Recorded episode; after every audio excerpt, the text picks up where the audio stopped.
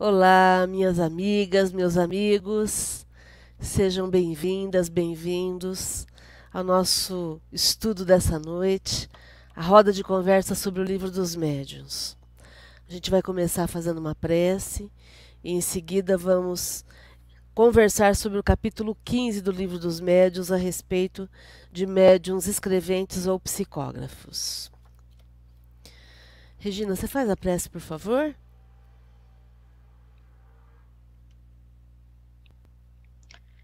Queridos amigos espirituais, nosso mentor e guia Jesus Cristo, obrigada por mais essa oportunidade de estarmos aqui hoje, nessa roda de conversa sobre o livro dos médiuns. Nosso último estudo desse ano, voltaremos o ano que vem.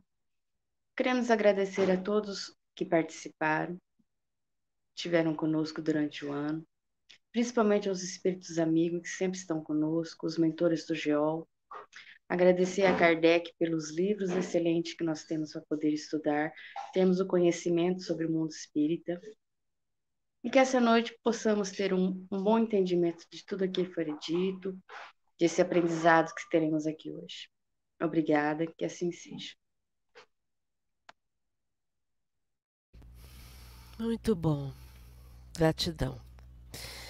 Bom, nós estamos estudando então o livro dos médiuns, vamos começar o capítulo 15 dos médiuns escreventes ou psicógrafos. Então, como sempre, a gente vai lendo e vamos comentando, né? A ideia é essa. Então, 178. De todos os meios de comunicação, a escrita manual é o mais simples, mais cômodo e, sobretudo, mais completo. Para ele deve entender todos os esforços, porquanto permite se estabeleçam com os espíritos relações tão continuadas e regulares como as que existem entre nós. Com tanto mais afinco deve ser empregado, quanto é por ele que os espíritos revelam melhor sua natureza e o grau de, do seu aperfeiçoamento ou da sua inferioridade. Pela facilidade que encontram em exprimir-se por esse meio, eles nos revelam seus mais íntimos pensamentos e nos facultam julgá-los e apreciar-lhes o valor. Para o médium, a faculdade de escrever é, além disso, a mais suscetível de desenvolver-se pelo exercício.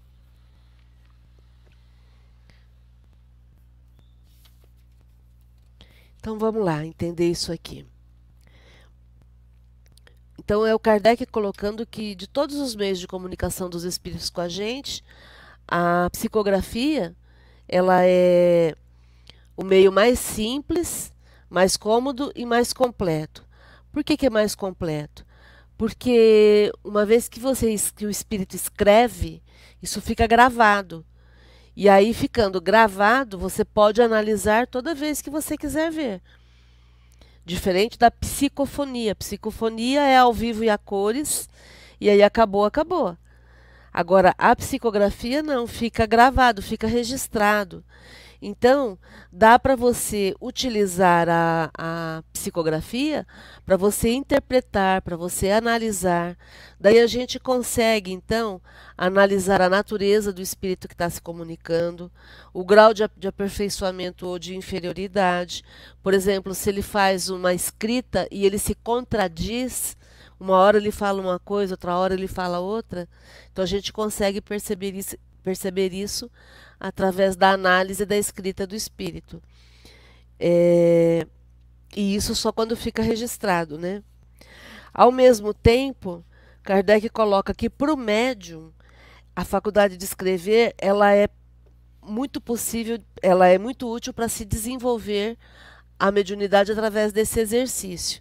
É claro que todas as mediunidades exercitadas elas vão é, gerando no médium uma maior capacidade de administração da própria mediunidade. Mas o Kardec coloca que a de escrever ela possibilita se desenvolver mais pelo exercício, né? É isso. Algum comentário? Tudo bem? Então vamos para frente. Você lê a próxima, por favor, Rê? 179? Médiuns mecânicos. 179.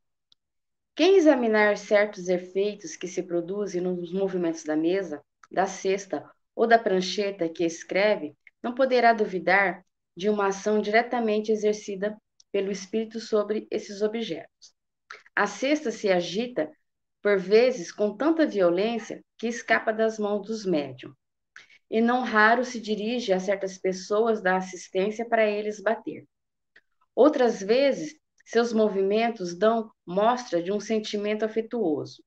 O mesmo ocorre quando o lápis está colocado na mão de um médium.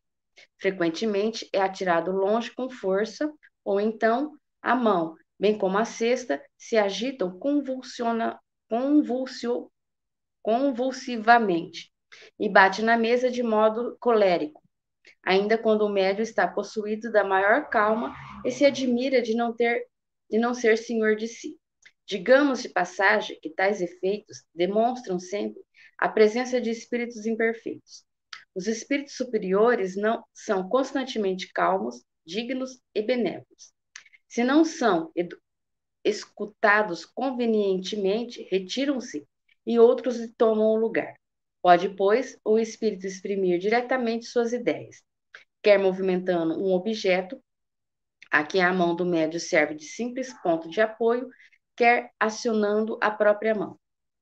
Quando atua diretamente sobre a mão, o espírito lhe dá uma impulsão de todo independente da vontade deste último. Ela se move sem interrupção e sem embargo do médium, enquanto o espírito tem alguma coisa que, a que, que dizer e para assim que ele acaba. Nessa circunstância, o que caracteriza o fenômeno é que o médium não tem a menor consciência do que escreve, quando se dá, no caso, a inconsciência absoluta. Tem-se os médios chamados passivos ou mecânicos. É preciosa essa faculdade, por não permitir dúvida alguma sobre a independência do pensamento daquele que escreve. Bom, então quer dizer que aqui ele, ele fala sobre os médios mecânicos, que é aquele médium em que o espírito exerce a influência sobre a mão dele, naquela época sobre a prancheta, os cestos, sem a, a consciência do médium. O, o espírito ia escrever sem passar pelo filtro do médium.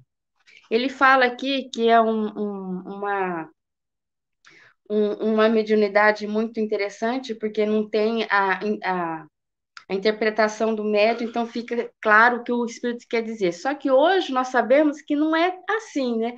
Que é importante o médium ter esse controle para não escrever bobagem, né? Para não escrever é, insultos, para não escrever coisa que não deve. Por isso que a importância do médium ser um médium consciente para ter certeza do que está escrevendo. Mas naquela época era muito comum ter esse tipo de mediunidade e que eles até achavam que era uma boa mediunidade porque não tinha interferência do médium. Perfeito, Rê. Exatamente isso. Muito bom. Então agora vamos. Deixa eu só corrigir aqui. Vamos para frente. 180.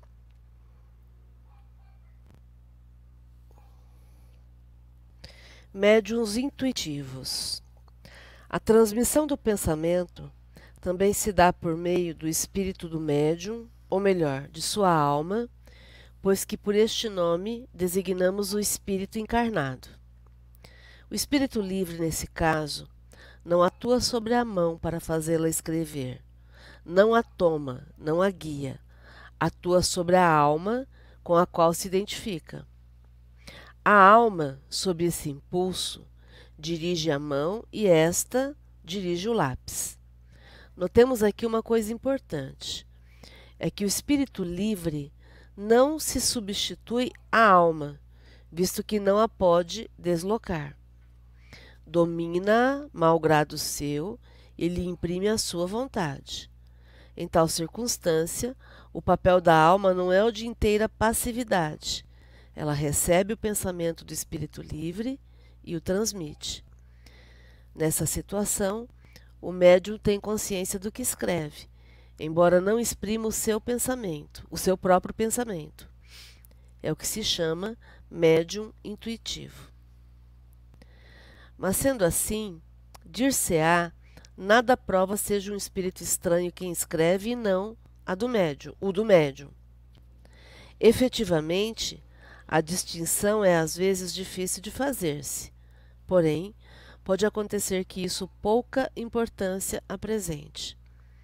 Todavia, é possível reconhecer se o pensamento sugerido por não ser nunca pré-concebido. Nasce à medida que a escrita vai sendo traçada e a miúde é contrário à ideia que antecipadamente se formara. Pode mesmo estar fora dos limites dos conhecimentos e capacidades do médium. O papel do médium mecânico é o de uma máquina. O médium intuitivo age como faria um intérprete. Este, de fato, para transmitir o pensamento, precisa compreendê-lo, apropriar-se dele de certo modo, para traduzi-lo fielmente, e, no entanto, esse pensamento não é seu, apenas lhe atravessa o cérebro. Tal precisamente o papel do médium intuitivo. Então, nós terminamos de ler o item 180. Boa noite, Adriana. Boa noite, Maria de Fátima. Então, vamos explicar sobre médium intuitivo.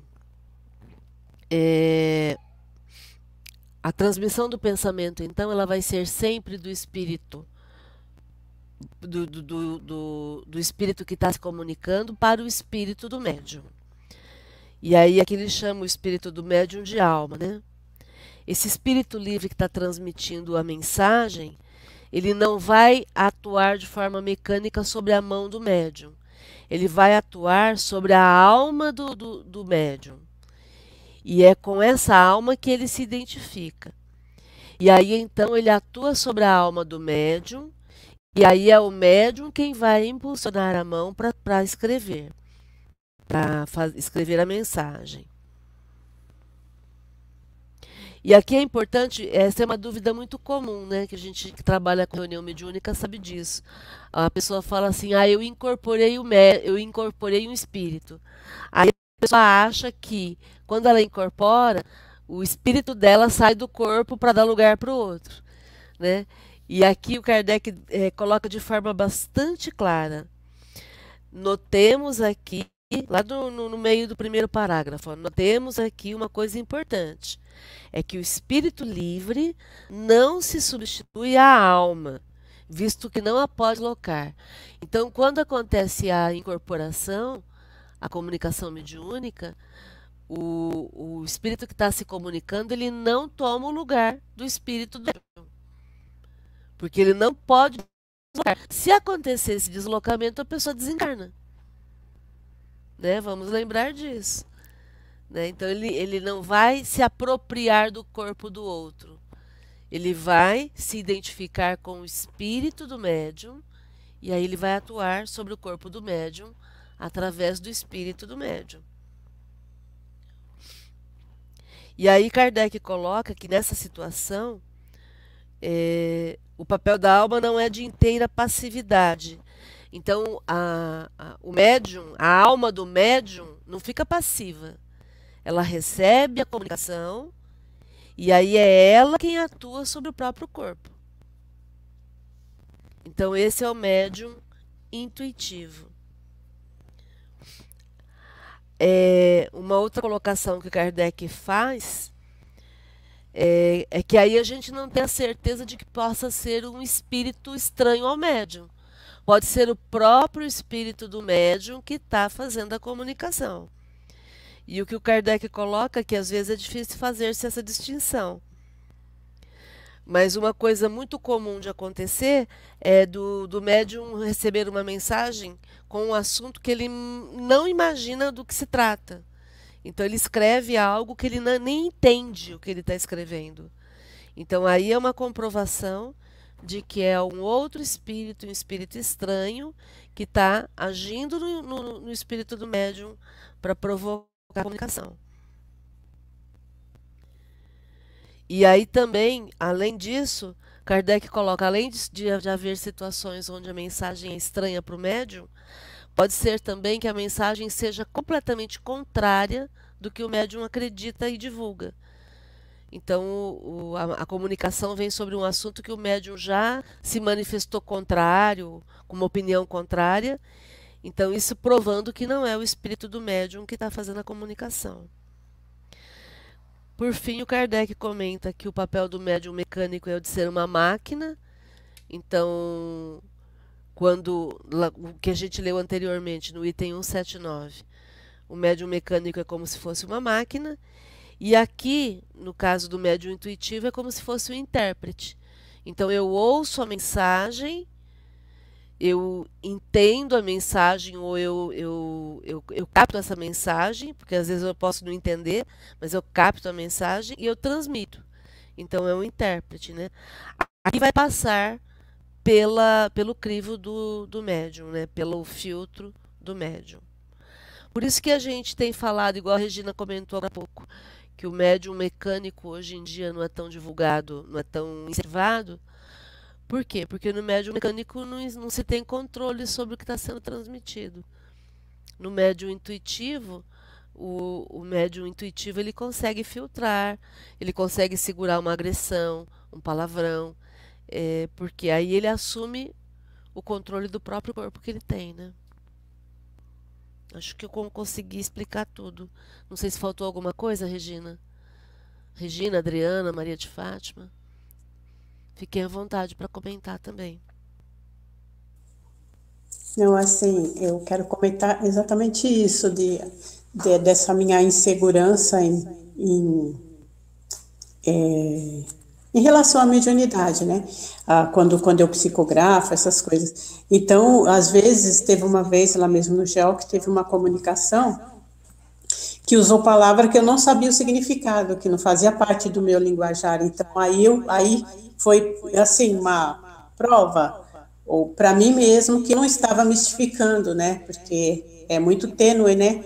A linha do mistificador e do da pessoa que está realmente é, psicografando, né? Então a gente tem que ter essa passar pelo filtro da gente, a gente também tem que ter essa hombridade, é, não hombridade, tem que ter essa esse feeling, né? Para e também se como que fala é, não se julgar o dono da verdade para não ser usado como por melindre, né? Aceitar as, as, as críticas construtivas, pegar isso como construção para a gente poder fazer um bom trabalho e ser um bom instrumento, né? Estamos no esforço aí, né, Adriana? É, e, e, vamos entender que sempre vai ter animismo, não tem como não ter animismo. É. Se tem corpo físico, vai ter influência do ânima, que é seu corpo né? Não tem como ser diferente.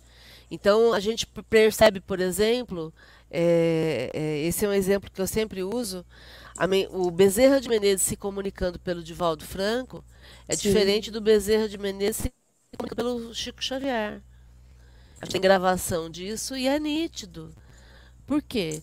Porque o Divaldo fala de uma forma, de uma forma mais enérgica, né, mais enfática. O Chico falava de uma forma mais amena, mais, mais, mais carinhosa. Então são o mesmo espírito, mas com um instrumento diferente. Né? E é como se a gente tivesse com um, um disco que você está tá colocando para ser executado num aparelho portátil e num aparelho estéreo, num aparelho todo sofisticado. Quer dizer, não estou dizendo que é melhor ou que é pior, estou dizendo que é diferente. Então, essa diferença é o corpo do médium que vai fazer. E está tudo certo, não é, não é melhor nem pior. Só estou dizendo que é diferente porque tem um, são, são corpos diferentes, né? E é importante essa análise que você está colocando, Maria de Fátima. Porque o tempo todo a gente tem que estar tá se analisando mesmo, né? Até na vida é assim, imagina na mediunidade, né? É, como contar uma história contada por várias pessoas, né? Cada um conta do seu jeito, mas é a mesma história. Acho que é aí que é, dá para explicar o animismo que você fala. Sempre tem a nossa entonação, o nosso, nosso próprio jeito de contar a história, mas nem por isso ela deixa de ser a mesma história. Né? Aí a gente tem que tomar cuidado para não inventar alguma coisinha mais na história, dar um pitaquinho aqui, um pitaquinho ali e contar de uma maneira verídica, só que do jeito da gente, né? É mais ou menos isso, né, Márcia? Muito bom. Comentários, Adriana, Regina.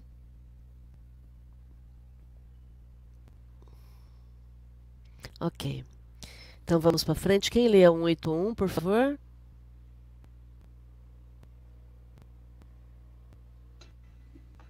Eu leio. Eu leio. Ok. Médios semimecânicos. 181. Tá bom o som? Parece que tá ruim? Perfeito. Então, tá bom.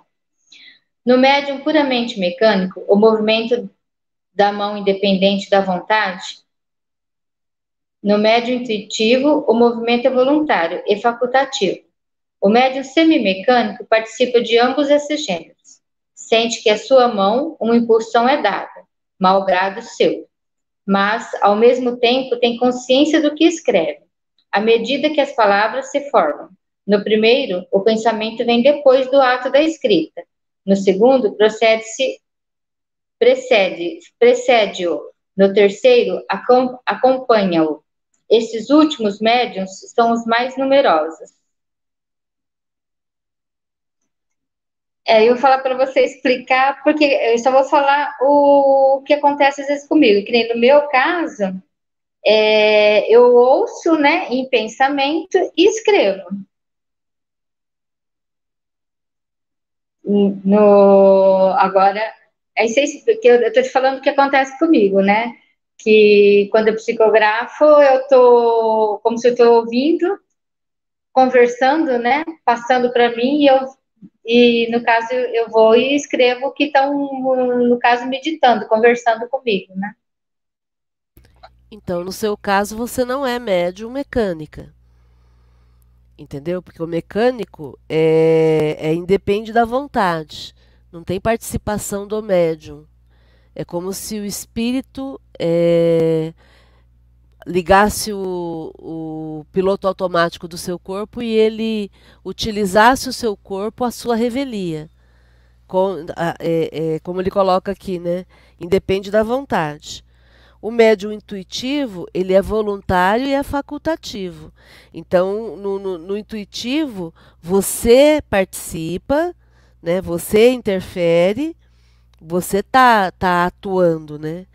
E aí ele coloca que no médium semimecânico acontecem as duas coisas ao mesmo tempo. Espera só um pouquinho aqui. Acontecem as, as duas coisas ao mesmo tempo. Então, o, o médium sente que tem um impulso acontecendo, sente que está acontecendo alguma coisa que não é, não foi da vontade dele. Por isso que ele fala malgrado seu, né? Não, é, não era a vontade do, do, do médium mas ao mesmo tempo tem consciência do que escreve. Entendeu? Então ele entende o que está acontecendo.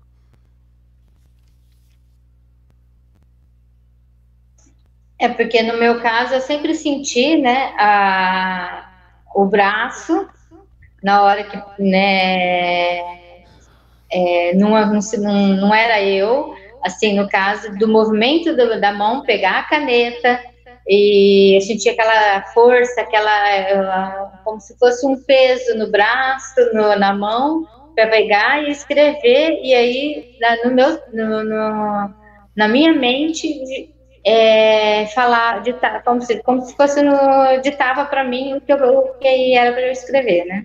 Não sei como que é com a Maria de Fátima, né? Tá me parecendo, pelo que você está dizendo, que no seu caso você é médio intuitivo, você não é semimecânico. Porque assim, ó, o médium mecânico, é, ele só consegue pensar sobre o que ele escreveu depois que ele escreveu.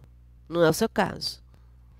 O médium intuitivo, é, ele antes de escrever, ele ouve o que está sendo dito. E ele entende e aí ele escreve. E, e o médium semi-mecânico acontece tudo ao mesmo tempo. Entendeu? Então, ou você é o intuitivo ou você é o semimecânico.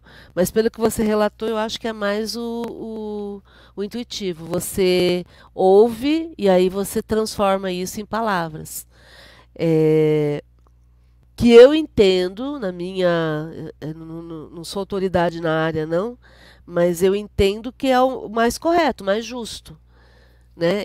é o pensar antes de agir. Né? Porque fazer ao mesmo tempo a gente pode não ter total controle. É, eu entendo que sempre a gente tem que pensar para depois tomar uma atitude. Aliás, esse é o nosso maior exercício de autocontrole, né? Aprender a respirar.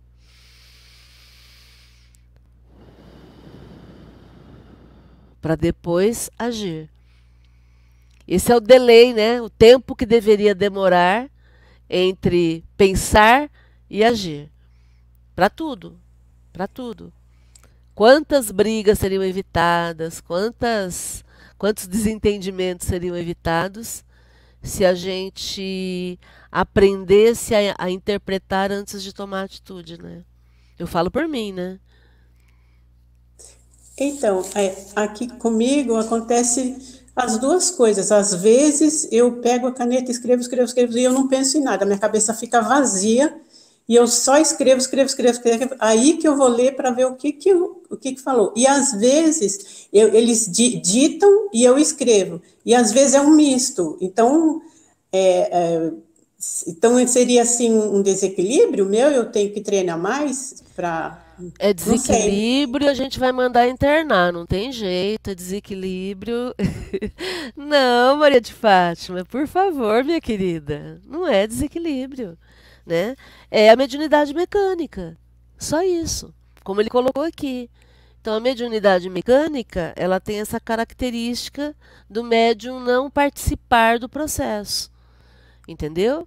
A gente só comentou que, no nosso entendimento, é, a gente precisa treinar cada vez mais, sermos mais intuitivos ou mais semimecânicos. Porque no intuitivo e no semimecânico sempre vai ter a sua participação, o seu filtro, entendeu? E ter a sua participação, ter o seu filtro, no meu entendimento, vai facilitar que você é, seja manipulada, faça, escreva alguma coisa ou fale alguma coisa sem noção. Só isso, entendeu? É, então, assim, que nas minhas, nos meus treinos lá no GEO, né, eu às vezes, eu, eu, vocês me conhecem, sabe o tanto que eu me seguro para, tanto que eu sou crítica, autocrítica, né? Então, às vezes eu fico pensando, será que é isso, será que não é isso? Né? Aí é a hora que dá um branco na minha cabeça e eu escrevo. Aí depois vem a explicação, eu falo, você tá, é, tipo assim, eles falam para mim, eu escuto eles falando, que eu, como eu tô muito assim, é, cética, eles fazem esse, esse usam desse artefato para eu poder escrever o que eles querem escrever, porque às vezes eu fico muito assim, ai, será que é isso, será que é aquilo? Eu fico titubeando muito, e aí a hora que dá um branco na minha cabeça, eu não... Assim, às vezes eu vou até para outro lugar, quando eu vou ver está escrito, né? E aí que eu vou ler para saber o que que foi... Então, pode, não sei, assim, falando, analisando isso que você me falou, pode ser que seja um... É, é, uma maneira de, de, de usar a minha mediunidade, pelo, sei lá, Pode ser, né? Também. É, o excesso de autocrítica também é prejudicial. Né? A gente pode, a gente necessita ter autocrítica para a gente poder ser razoável, né? Mas o excesso de autocrítica ele te impede de agir, ele te deixa com medo, entende? Então é, é legal você trazer isso porque a gente tem que pensar o seguinte: nós temos pessoas as mais diferentes no mundo é, em termos de características, características físicas, características de voz, características de comportamento, de personalidade. E por que, que com a mediunidade também não vai ser assim? Entende? É, a mediunidade também ela varia ao infinito. Não existe um, um modelo onde todo mundo se encaixa e acabou. Não. Não. Igual você perguntou agora há pouco, ah, é, é errado? É certo? É errado? O certo ou errado vai ser aquilo que você se sente confortável fazendo. Aquilo que você. A, a, você vai exercitar a sua mediunidade dentro do teu conhecimento e da tua experiência. Por isso, quanto mais você conhecer, melhor para você, porque aí você vai ter mais material para analisar e fazer suas escolhas. Entende? E, e eu entendo que os espíritos muitas vezes eles eles como a gente cria dificuldades, eles interferem mesmo para que a gente possa desempenhar a nossa função, né?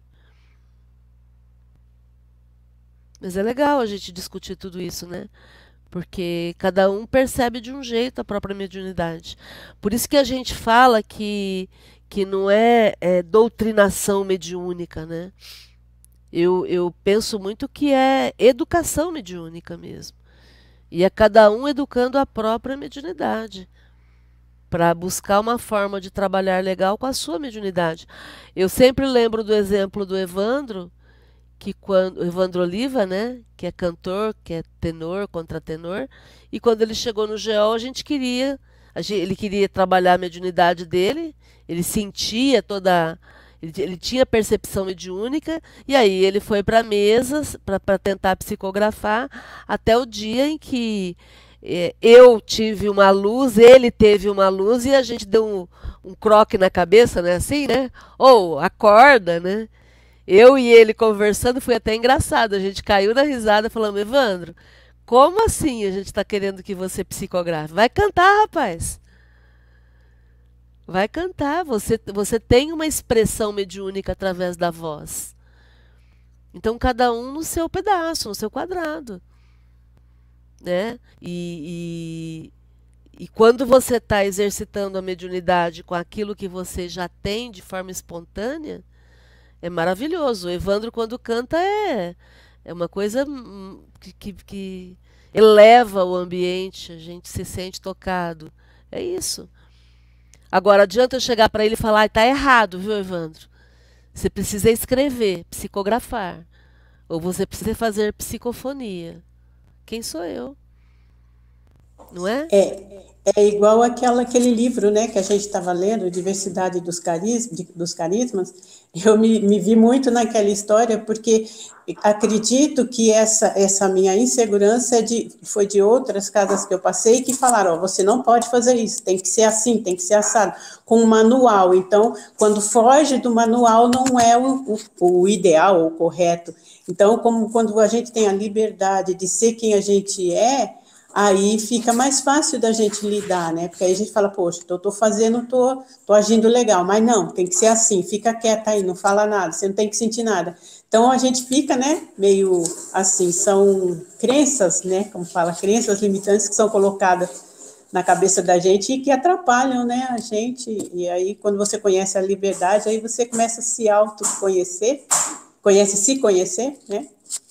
É, começa a se conhecer e aí fica mais fácil e a gente sente até mais segurança de ser assim, diferente, né? Sair daquele, daquele, tem que ser assim.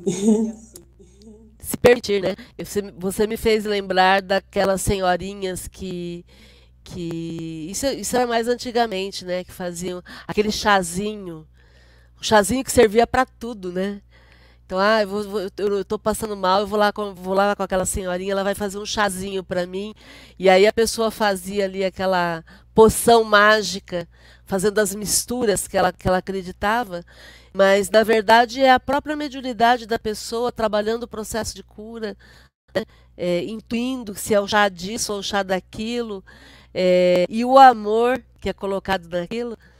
Né? Então, de entender que a mediunidade ela é diversa, por isso a diversidade dos carismas. Carismas são, são dons, né? Então nós temos uma diversidade imensa de dons. Né? Cada um tem que descobrir o seu dom, o seu papel, o seu lugar. Né? Seria um absurdo a gente querer que todo mundo funcionasse do mesmo jeito. Aliás, na, eu sou do tempo né, em que a escola era tinha 35 alunos que tinham que ficar quietinhos durante todo o período da aula e prestar atenção na aula e entregar tudo igualzinho, né? E, e hoje a gente sabe que a educação não funciona assim. Né? Cada um tem que ter o seu espaço, tem que. É claro que existe um, um escopo que todo mundo vai seguir, mas não, não podemos ficar presos naquilo. Igual aqui a gente está fazendo. Nós temos o livro dos Espíritos, que é o nosso modelo, é o nosso escopo, é o nosso roteiro. Mas cada um vai exercitando e vai educando a própria mediunidade à medida que vai se conhecendo melhor e vai se transformando. Né? Muito bom. Algum comentário? Vamos para frente. Então agora vamos para o 182. Quem quer ler? Eu vou começar a ler, Márcia. Se os cachorros deixar, porque os cachorros aqui da rua estão atacados. Então, estão inspirados. Então, hoje estão inspirados. Hoje começa um latir, os outros vai tudo atrás. Médiuns inspirados aqui, ó. É. Médiuns inspirados. 182. Todo aquele que, tanto no estado normal como no, no de êxtase, recebe, pelo pensamento, comunicações estranhas às suas ideias preconcebidas, pode ser incluído na categoria dos médios inspirados. Estes, como se vê, formam uma variedade da mediunidade intuitiva, com a diferença de que a intervenção de uma força oculta é aí muito menos sensível. Por isso que, ao inspirado, ainda é mais difícil distinguir o pensamento próprio do que lhe é sugerido. A espontaneidade é o que, sobretudo, caracteriza o pensamento desse último gênero. A inspiração no, nos vem dos espíritos que nos influenciam para o bem ou para o mal. Porém, procede principalmente dos que querem o nosso bem e cujos conselhos são, a miúde, com, cometemos o erro de não seguir. Ela se aplica em todas as circunstâncias da vida as resoluções que devemos tomar. Sob esse aspecto, pode dizer-se que todos são médios, porquanto não há quem não tenha seus espíritos protetores e familiares a se esforçarem por, por sugerir aos protegidos salutares ideias. Se todos estivessem bem compenetrados desta verdade, ninguém deixaria de recorrer com frequência à inspiração de seu anjo de guarda, nos momentos em que se não sabe o que dizer ou fazer. Que cada um, pois, o invoque com fervor e confiança, em caso de necessidade, e muito frequentemente se ad admirará das ideias que lhe surgem como por encanto, quer se trate de uma resolução a tomar, quer de alguma coisa compor. Se nenhuma ideia surge, é que é preciso esperar. A prova de que a ideia que provém é estranha à pessoa de quem se trata está em que, se tal ideia lhe existisse na mente, essa pessoa seria senhora de, a qualquer momento, utilizá-la, e não haveria razão para que ela se não manifestasse à vontade.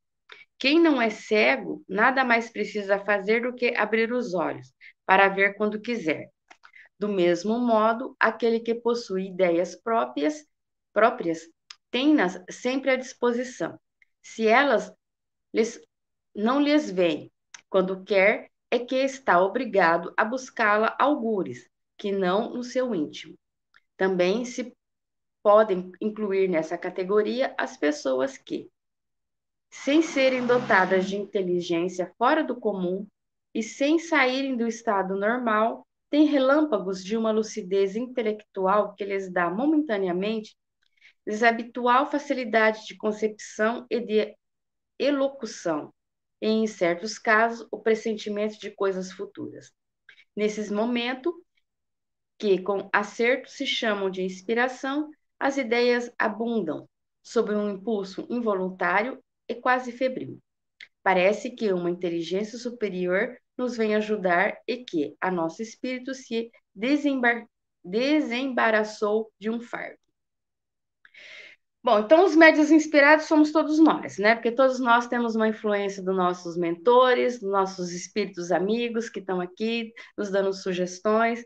Quando a gente pede com fervor, com, pedindo um auxílio ao nosso mentor, ao nosso mesmo pedindo a Deus uma inspiração, a gente nem fala, pede uma inspiração, a gente sempre consegue resolver. Às vezes não no momento que a gente quer agora. Às vezes você está com um problema, você pede uma solução, você vai dormir, você faz uma prece pedindo aos seus, seus mentores uma resposta, e às vezes em sonho você tem essa resposta, que seria uma inspiração. Aí você no outro dia acorda e você fala assim, nossa, já sei como resolver aquilo foi uma sugestão que foi dada por um espírito amigo seu que, que é considerado uma inspiração. Eu acho que nessa categoria de inspiração, acho que entra muito os, os cantores que fazem boas músicas, os escritores que às vezes escrevem poesias que falam assim que veio uma inspiração, acordou na madrugada e foi escrever porque teve essa inspiração. Então acho que são essas inspirações, isso são não são deles, né? São espíritos que sopraram ali essa, essa ideia e eles executaram. Acho que é isso. É, para a gente diferenciar, a gente sempre vai lembrar que o que na, na, no, na mediunidade de inspiração é de fora para dentro. Então é alguém que vai soprar, igual você falou, Regina. E no médium é, intuitivo, é eu que vou acessar através da minha intuição. Então, a intuição eu desenvolvo, a inspiração eu recebo. Né? E aí, quando a gente entende, a gente consegue separar uma coisa da outra. Eu quero salientar aqui é, que, ainda na inspiração, é, mesmo sabendo que é de fora para dentro, eu posso invocar então, quando eu faço uma prece, por exemplo, pedindo que os espíritos me orientem, me esclareçam para que eu possa resolver um problema, eu estou é, solicitando esse amparo para que essa inspiração venha. Mas eu preciso estar aberta para isso. Porque muitas vezes eles estão do nosso lado, estão apontando o caminho, tá, tá com uma seta vermelha de, a, piscando, mostrando, mas eu tô tão perturbada, eu tô tão atrapalhada comigo mesmo que eu não consigo enxergar o, o que está na minha frente. Então, além da inspiração ser externa, eu também preciso estar num estado de pacificação interna para que eu possa perceber, para que eu possa captar, né?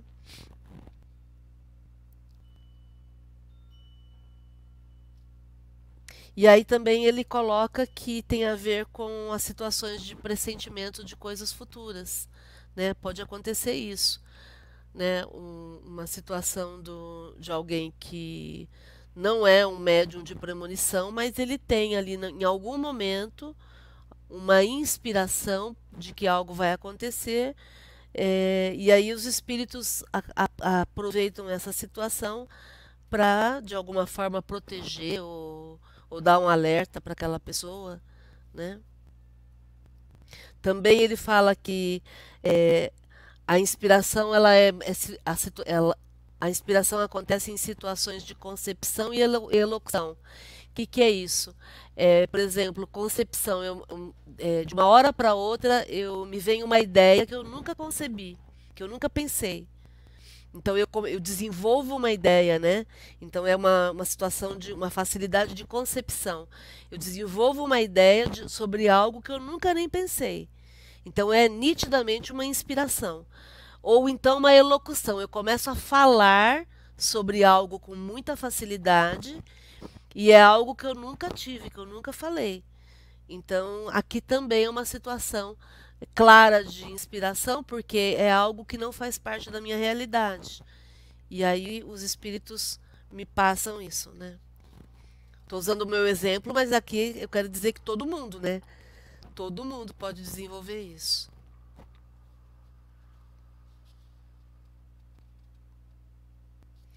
Comentário, gente. Deixa eu ver o pessoal do YouTube. Vou dar as boas-vindas. Eu já tinha, tinha Quero dar as boas-vindas para o Uraí Barroso, aqui de Rio Preto, para a Elide Augusto, aqui de Rio Preto, e para Helenilda Mira, de Salvador. Sejam bem-vindas e bem-vindos. Muito bom. Vamos para frente, então? Tudo bem até aí, gente? 183, quem lê, por favor?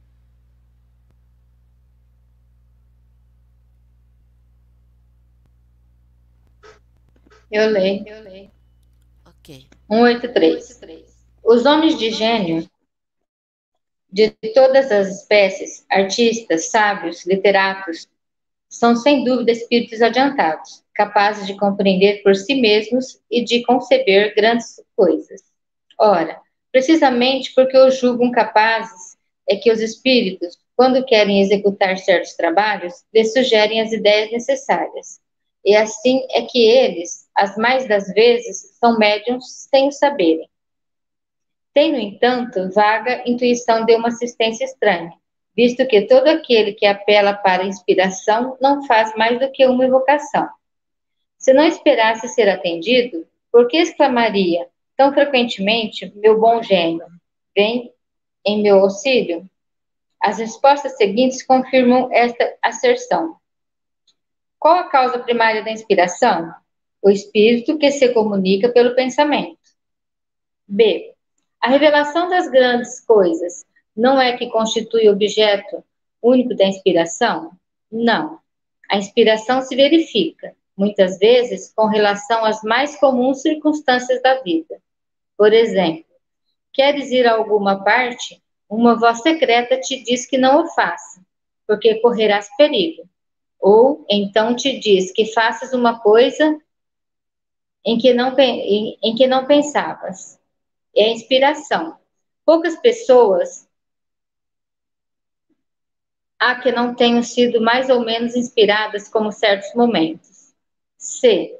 Um autor, um pintor, um músico, por exemplo, poderiam, nos momentos de inspiração, ser considerados médiums? Sim, porquanto, porquanto nesses momentos a alma se lhes torna mais livre e como que desprendida da matéria, recobre uma parte das suas faculdades de espírito e recebe mais facilmente as comunicações dos outros espíritos que a inspiram. Você explica? Explico, vamos lá. Então, como a gente está falando de médiums inspirados, o Kardec então vai perguntar sobre as personalidades, né? Artistas, sábios, literatos, que são aquelas pessoas que escrevem muito bem, né? Ele, quer, ele, ele, ele comenta o seguinte: é, todas essas pessoas que se destacam nas suas áreas, elas parecem ser espíritos adiantados, capazes de compreender por si mesmos e de conceber grandes coisas.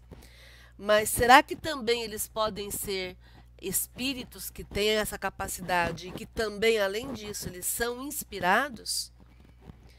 E o Kardec coloca que sim, que podem ser. Porque é muito simples. Você pega qualquer assunto, né? Por exemplo, uma cozinheira, uma pessoa que, que sabe cozinhar super bem. Conversa, uma cozinheira que sabe cozinhar super bem. Quando ela se encontra com outra cozinheira que também sabe cozinhar super bem, a conversa entre elas se desenrola muito mais rapidamente. Porque os conceitos básicos da cozinha elas já sabem. Então elas já sabem questão de quanto tempo demora para cozinhar determinado alimento. Elas entendem o que, que pode e o que, que não pode fazer. Né? Se pode colocar no, no, água quente, se não pode colocar água quente. Quer dizer, os princípios básicos da cozinha já estão resolvidos. Então a comunicação entre elas vai ficar muito mais simples, muito mais fácil. Agora, se tem uma pessoa que cozinha muito bem e uma pessoa que não sabe nada de cozinha, a comunicação fica truncada, vai ter que explicar o básico. Vai ter que explicar, é, eu sempre brinco com fazer arroz, né? Você vai ter que explicar que, que como é que você vai, vai fazer, tem que fritar primeiro o alho ou a cebola, depois tem que colocar o arroz. Né? Se colocar água quente vai cozinhar mais rápido. Quer dizer, são coisas que quem já tem a prática vai saber resolver. A mesma coisa acontece com qualquer outra área. Então, um, um, pintor, por exemplo, que tem todo o conhecimento da, da, da técnica da pintura, quando ele é inspirado por algum outro pintor famoso, o pintor famoso já desencarnado, por exemplo, Monet, né? Monet é o, é o espírito que vai inspirar um pintor. Ele não precisa ficar explicando para o pintor como é que vai manipular as tintas. Ele já sabe. Então o Monet vai, vai ter um instrumento muito mais fácil para ser trabalhado. E aí é por isso que o Kardec coloca que essas pessoas são médiums sem o saberem.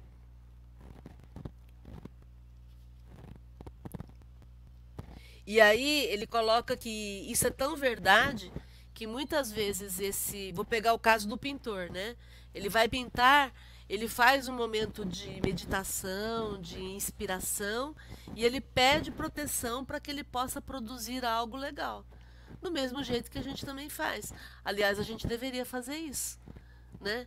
Se eu vou fazer uma cozinha, eu deveria parar. Se eu vou, se eu vou fazer um prato na cozinha, eu deveria parar um momento, fazer uma meditação e pedir para santa, da santa cozinheira do universo. Não sei se tem alguém que inspire os cozinheiros, mas eu deveria pedir auxílio de, de algum espírito que, que, que possa me ajudar. E eu acredito que muita gente faz isso no dia a dia, né? Eu sempre que eu vou, que eu estou diante de uma situação, não só na psicologia, mas em qualquer área, né? Eu tenho o hábito de parar um minutinho e falar, bom, deixa eu buscar, eu chamo de estado de excelência. Estado de excelência é aquele estado em que você faz aquilo com tranquilidade. Você faz aquilo com facilidade. Você evoca dentro de você toda a sua capacidade, toda a sua facilidade para resolver algo. E a gente então pode fazer isso como um, um, um, pintor faz, como um cantor faz, que é o que ele fala aqui, né? Quantas vezes os, os artistas eles não exclamam meu bom gênio, venha em meu auxílio, né? Pedindo esse auxílio, pedindo esse amparo, porque se eu fico só achando que eu é que sei, eu é que dou conta, eu sou melhor que todo mundo, igual a mim ninguém faz, estou enrolada. Se eu acho que eu sou a bam bam bam e ninguém mais sabe de nada, já comecei errado, né? Porque estou é, alimentando o meu orgulho e vou me perder nisso. Não tem como, né? É, sobre aquela a, a, a inspiração, é inspiração, deixa eu ver é, inspiração. Naquele, naquela animação da Disney, né, o Soul, mostra muito isso, né? Quando ele está tocando, ele simplesmente se desprende, vai longe, né? Então, acho que a gente fica mais é, tem essa a inspiração faz isso com a gente, né? Faz a, é, a gente entra em contato com, com sentimentos extrasensoriais, né? Que faz com que a gente vai para outra dimensão e acaba tocando ou fazendo algo assim majestosamente, né? Nós tivemos uma experiência domingo, Maria de Fátima, que foi uma coisa surreal. É, nós fomos conhecer o Museu da Imagem e do Som Fernando Marques aqui em Rio Preto e eu já fui conhecer já há, há mais de um mês. E aí nós fomos novamente no domingo e o Fernando Marques, para quem não sabe, é um historiador aqui de Rio Preto e é um artista, é um uma pessoa assim inspirada, né? É, ele é músico de formação e um conhecedor da história de Rio Preto, da, das coisas como aconteceram na cidade. E, e toda vez que a gente vai lá, a conversa é muito rica, porque ele, ele, ele sabe, ele conhece, né? E no domingo aconteceu uma coisa que eu nunca tinha vivenciado na minha vida. A gente tinha é um lugar onde a gente pode almoçar, né? Nós terminamos de almoçar e ele tem um, um lugar de exposição de, de, de, de, ele tem uma sala de projeção de filmes, de curtas metragens, porque ele tem vários curtas metragens, já venceu, já venceu vários festivais. É, tem filmes dele em 16 países. Então, assim, é uma pessoa que não é valorizada, mas que faz muito, tem muito valor, né? É que as pessoas são, é, muitas vezes não dão valor para a cultura, né? Mas aí nós tivemos um momento que para mim foi assim, foi mágico. Nós nos sentamos para assistir um filme, o último filme que ele produziu, um filme chamado As Missões, a respeito da, da catequese que foi feita com os índios no processo de colonização no Brasil. E aí, antes de apresentar o filme, ele foi nos apresentar, ele foi explicar para a gente como é que ele fez a música. Então, é uma música que demora 25 minutos. E durante 25 minutos, ele foi descrever a suíte As Missões, que é o nome da música. Né? Eu nunca tinha vivenciado isso. De ouvir alguém explicando. Então, por exemplo, ele, ele colocou a música e aí, enquanto a música ia tocando, ele falava: Olha, agora vai entrar esse instrumento. E olha, esse instrumento vai entrar por conta disso. Olha, agora são esses instrumentos. Então, ele foi lendo a música para mim. Eu nunca tinha vivenciado isso. Né? Então, é disso que a gente está falando. Uma pessoa que tem um conhecimento absurdo, que sabe o que está fazendo, mas que também é inspirado, porque é uma música linda, linda. Terminou tudo, eu estava em êxtase, né? Estava emocionada e falei, meu Deus, que que, que, que é isso? Entende? Então é, é, é disso que se trata. É a gente entrar em contato com isso e de repente algo que não, não faz parte do meu dia a dia, mas você sente, você vivencia, você viaja na música junto com a pessoa. Né? E para mim foi um momento de muito êxtase, porque eu poder conviver com aquela pessoa naquele momento e, viver isso ao vivo e a cores, a gente ouve falar, né? De um grande músico que escreveu. E foi maravilhoso poder sentir isso, sentir a música. Né? Eu nunca tinha sentido, eu já tinha ouvido, mas eu nunca tinha sentido a música. Então é isso, é essa inspiração que o tempo todo essas pessoas têm acesso. E eu que sou uma, uma eu não tenho conhecimento musical nenhum, né? Eu sou uma, uma analfabeta musical. Para mim foi muito legal ter vivenciado isso, né? Então eu queria só compartilhar com vocês porque tem a ver com essa questão da inspiração. Bom, algum outro comentário? É, eu quero só falar assim que a gente, é, o sentimento, a gente tem tanto, o sentir vai muito além de muita né, expectativa da gente. Se a gente prestasse mais atenção no sentir, quantas coisas legais a gente, né? A gente, sentir é uma coisa, é muito mais amplo do que a gente pensa, né? Que se a gente estivesse aberto para sentir, quanto que a gente não sentiria? Às vezes a gente sente uma coisa assim tão legal você fala, caramba, não sabia que eu podia sentir isso, né? E o sentir é muito mais do que sentir, né?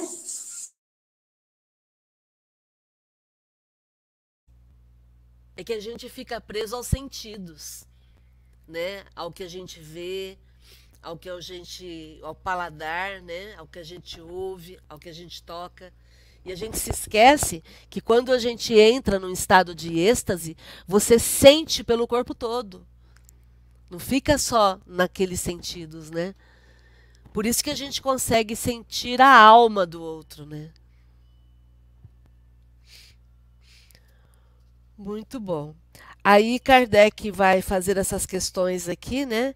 Qual a causa primária da inspiração? Então, é o espírito que se comunica pelo pensamento. Então, na inspiração, é o espírito conversando direto com o pensamento do médium. Né? Então é, é uma comunicação direta. Aí no item B, a revelação das grandes coisas não é o que constitui o objeto único da inspiração? De jeito nenhum. A gente pode ter inspiração em várias situações corriqueiras. Por isso que ele usa esse exemplo aí. Você vai por esse caminho em vez daquele, aí você evita um assalto, por exemplo. Você evita um acidente. Quantas vezes a gente vê situações de quase, né? Sempre quase.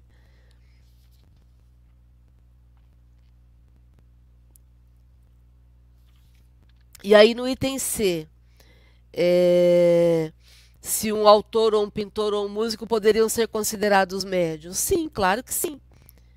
Por quê? Porque quando ele está naquele momento da criação, é a alma dele em contato com o universo. Então ele, ele entra num estado alterado de consciência e ele capta o universo, né? E aí o que surgir ele vai traduzir na obra que ele vai fazer, seja uma letra, seja uma música. E aí eu me lembrei do Almir Sater, é, aquela música Ando Devagar porque já tive pressa. Né? Como é que chama essa música? É... Daqui a pouco eu vou lembrar o nome da música. Mas é interessante ouvir. Eu já ouvi a descrição dele com relação a essa música. Ele ele estava na casa do do outro compositor, do Renato Teixeira. Estava na casa do Renato Teixeira e o Renato mostrou para e, e, o Almir mostrou. O, eles estavam conversando e aí foram jantar e aí o, no jantar o Renato te, eles estavam conversando e, e, aí eles conversaram se não tinham tido uma, alguma música nova, né? E o Renato perguntou para ele se não tinha alguma música nova. E ele falou: "Ah, eu tenho uma música". E aí ele começou a dedilhar a música ali no violão. E aí passado, ele foi embora e aí o Renato Teixeira sentou e escreveu a, a, a, letra, ou foi o Almir que escreveu a letra, não me lembro agora, mas eu sei que ele se, ele se refere à música dizendo assim, foi como uma psicografia, né? Sentar e escrever. Por quê? Porque é isso, né? A pessoa já tem a alma voltada para a arte, tem essa facilidade, aí ela entra em sintonia, deu ligação, a mensagem vem, né? Eu ia comentar justamente isso. Porque essa semana, essa semana também eu tô meio nostálgica, sabe? Fiquei inspirada só a ouvir músicas que era da época do meu irmão, bem Mato Grosso, Maria Bethânia. Aí eu pus um, um mix lá do, no, no, no, Ney Mato Grosso e tem Ney Mato Grosso, Maria Bethânia e tem o Almir Sater. Ele tá cantando essa música e no final da música, uma entrevista que ele dá e ele fala que ele tem a nítida certeza que essa música foi psicografada, porque nunca ele e o Raul Teixeira conseguiram. Renato Teixeira. Uma, é, Renato Teixeira conseguiram escrever uma música em tão curto tempo, durante um é. jantar, porque a música e a letra foram desenvolvidas durante o jantar. É. A música Aí se chama Tocando em Frente. Isso, aí ele fala que aí ele foi embora meio atordoado com essa experiência, aí que no outro dia de manhã a Maria Bethânia liga para ele perguntando se ele tinha alguma música nova. Aí ele fala que não, aí, ele fala, aí ela fala assim, não, mas eu tô precisando de uma música. E você, assim, ah, eu acabei, eu o Renato já acabamos de escrever essa música, ela, então essa música é para mim porque eu tive essa intenção de ligar para você. Aí foi ela que gravou a primeira música, não foi. ele. Verdade. É, o Renato Teixeira fala, ele fala que ele pegou frases de caminhão, né, de para-choque de caminhão, para poder faz, colocar nessa música, né? Mas só que foi a coisa foi encaixando. Então é isso. A pessoa já é um grande músico, já é um grande artista, e aí pega essas inspirações e a coisa fica perfeita, né? Bom, vamos ler o último item. Quem quer ler para gente? 184. Eu posso ler, mas aí você explica esse. Médios de pressentimentos. 184. O pressentimento é uma intuição vaga das coisas futuras. Algumas pessoas têm essa faculdade mais ou menos desenvolvida. Pode ser devida a uma espécie de dupla vista, que, lhe, que lhes permite entrever as consequências das coisas atuais e a filiação dos acontecimentos, mas muitas vezes também é resultado de comunicações ocultas e, sobretudo nesse caso, é que se pode dar aos que delas são dotados o nome de médios de pressentimentos, que constitui uma variedade de médios inspiradores, inspirados. Então, o pressentimento, então, ele é uma vaga intuição. O pressentimento nunca vai ser uma coisa certeira.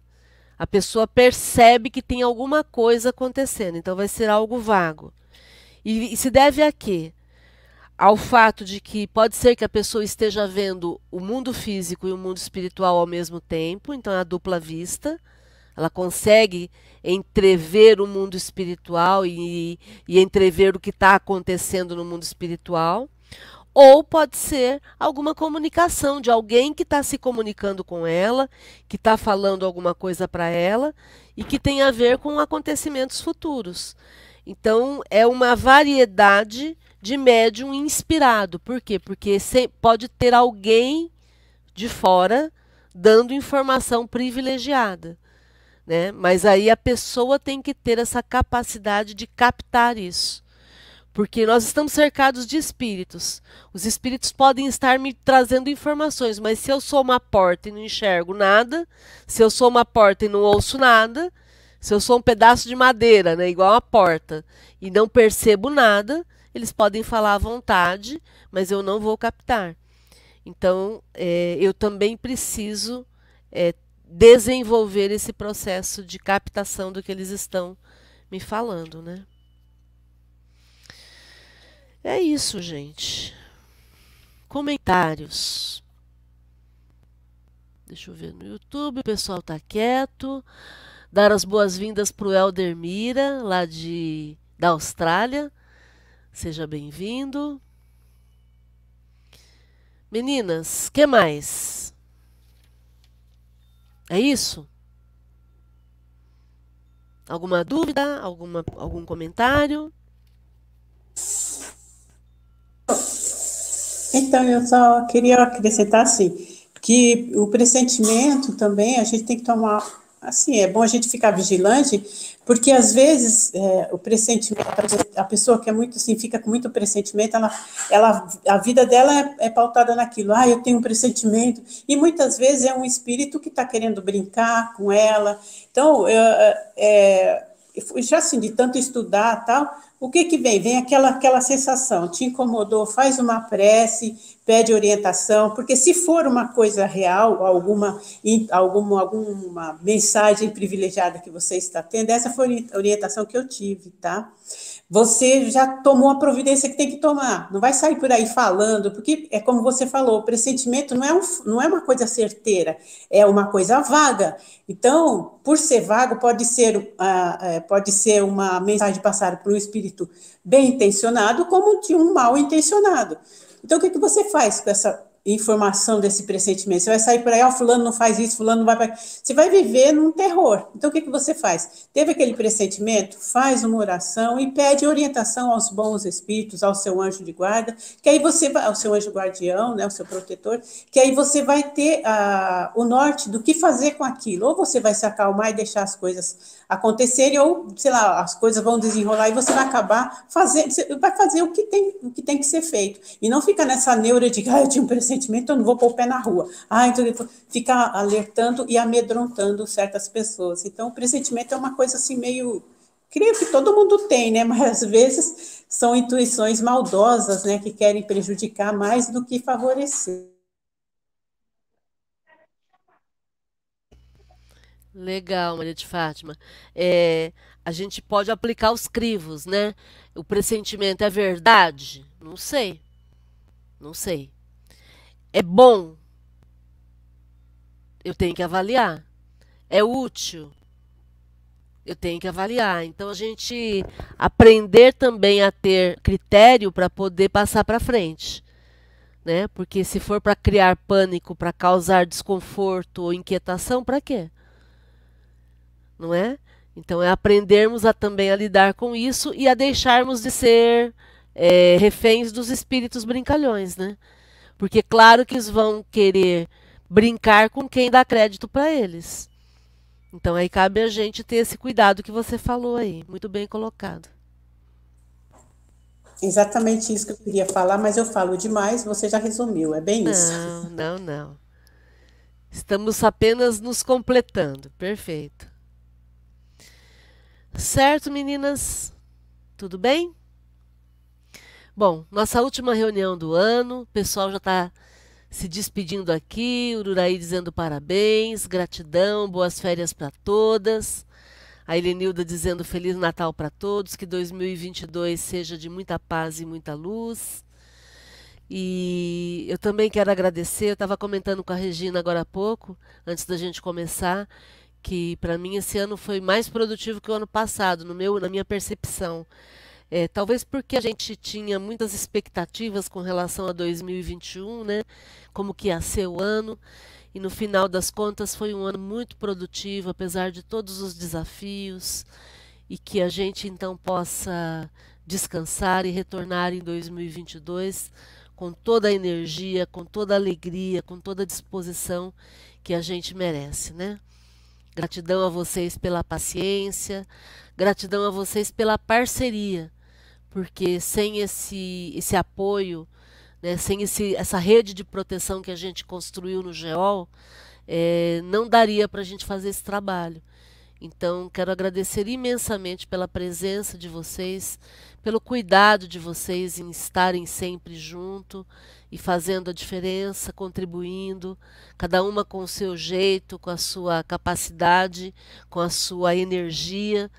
É, tudo isso faz parte, né? Eu me sinto muito feliz de poder contar com vocês aqui no vídeo e com todo o pessoal do YouTube que também está sempre nos apoiando, nos incentivando que a gente possa fazer uma melhor versão da gente para 2022.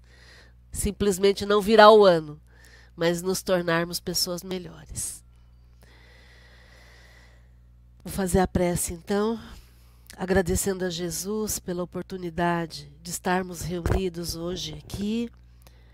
Agradecer aos mentores do GEOL que nos inspiram, que nos amparam, que nos fortalecem para que cada vez mais continuemos persistindo. Apesar de todos os desafios de todos nós, todos temos dificuldades, todos temos aprendizados a realizar. Que alegria a gente poder terminar o ano de 2021 com essa expectativa boa, com essa energia boa, com essa energia boa, com a certeza de que a gente pode realizar o melhor, com tranquilidade, com serenidade, com muita confiança. Então quero agradecer imensamente, imensamente.